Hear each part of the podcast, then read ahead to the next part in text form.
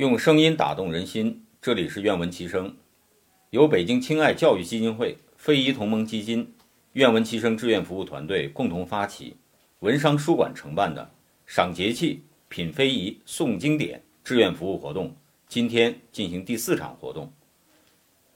今天呢是二十四节气中的第四个节气春分，现场呢我们也邀请了杭运泽小朋友、汪淑慧小朋友、田楚瑶小朋友。与我们一起赏春分节气，诵经典诗词。春分麦起身，一刻值千金。大家好，我是杭运泽。玄鸟至，雷乃发声始电。大家好，我是汪淑慧。麦到秋分，昼夜长，油菜花开遍地黄。大家好，我是田楚瑶。三位小朋友好，一听大家的自我介绍呢，大家都是有备而来。这个，呃，淑慧。谈的呢是我们春分的物候，这个楚瑶和这个运泽呢谈的是我们春分的谚语农谚。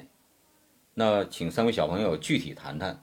春分是二十四节气中的第四个节气，时间在公历的三月二十日至二十二日左右，农历二月十五日前后，立春至立夏之间的九十天为春季。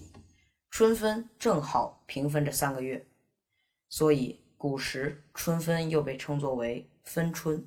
楚瑶小朋友谈得非常好，那下面呢也请运泽说说。春分时节，阳光明媚，微风荡漾，北方的气温渐渐回升，暖阳和煦，群芳吐蕊；南方气温呢也也渐渐的提升，草长莺飞，春花如锦。春分呢，也对这个农业生产呢，也有了一个很重要的指导意义。运泽同学讲的也非常好，也讲了我们农业生产啊，这个气候方面的一些特点。那下面呢，请淑慧小朋友谈一谈春分这个节气物候有三候。第一候，玄鸟至，玄鸟就是燕子。春分来，秋分去。第二候。雷乃发声，就是说这个时候开始有雷声这样的天象出现了。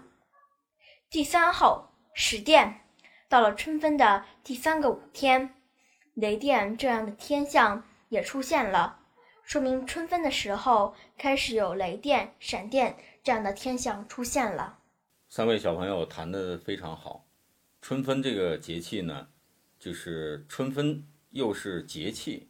又是节日，在古代呢，春分这一天呢，要举行这个祭日的大大典，就是叫春分祭日，秋分祭月啊，就是我们春分呢这一天呢，呃，这个节气呢是属于这个很重要的一个节日，这个在民间呢也有很多要祭拜呀，要什么的都很重要。另外呢，在我们这个习俗方面呢，春分。还有这个放风筝的习俗，就春天来了，孩童们去放风筝。另外呢，还有我们像民间流行的叫树蛋，啊，就是拿鸡蛋，就是树蛋的这个游戏，在春分这一天呢也非常盛行。春分节气，历代文人骚客呢也创作了大量的诗词，啊，特别是像我们唐代诗人元稹有一首描写春分的这个节气诗，叫《咏二十四气诗》。春分二月中，我们是不是一起朗读一下，好不好？咏二十四气诗，春分二月中，作者元稹。二气莫交争，春分雨处行。雨来看电影，云过听雷声。山色连天碧，林花向日明。梁间悬鸟语。